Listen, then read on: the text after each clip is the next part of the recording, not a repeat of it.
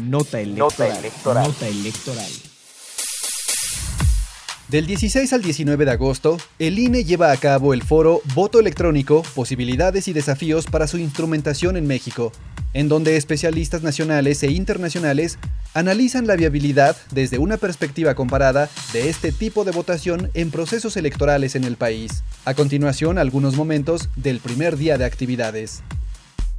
Lorenzo Córdoba, presidente del INE. En México la votación electrónica no es una especulación incierta y futura, sino una discusión, una realidad que debe seguirse debatiendo y en el que creo debemos seguir avanzando. Avanzar con certeza, legalidad y transparencia y con la gradualidad que sea necesario. Es la fórmula que en el INE hemos aplicado en materia de modernización de los procedimientos que aseguran la equidad, la transparencia y la secrecía en el ejercicio del sufragio. Y es una decisión que se viene fortaleciendo desde hace varios años. Reyes Rodríguez, presidente del Tribunal Electoral del Poder Judicial de la Federación. La implementación del voto electrónico requiere de procesos electorales confiables, creíbles, de un contexto técnico y operativo adecuado para el desarrollo de las capacidades, así como de un contexto sociopolítico positivo. Carla Humphrey, consejera del INE. Es a partir de estos foros y con el uso de herramientas como estas con las que podremos generar un mayor entendimiento sobre estos nuevos mecanismos que estoy convencida ayudarán a mejorar la función electoral a la que el INE está obligado a cumplir.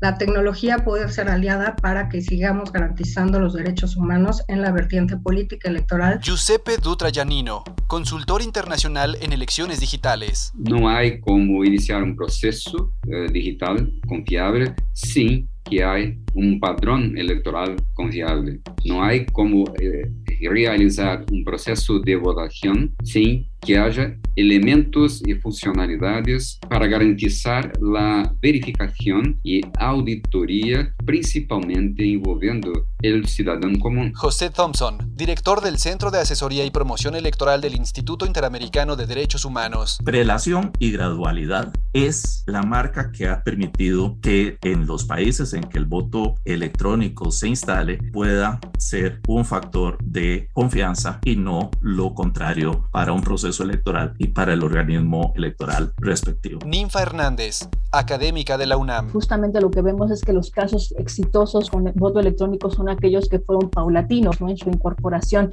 que implicaron ensayo, error, ensayo y aún incluso pueden llegar a presentar fallas, pero el asunto es prevenirlas.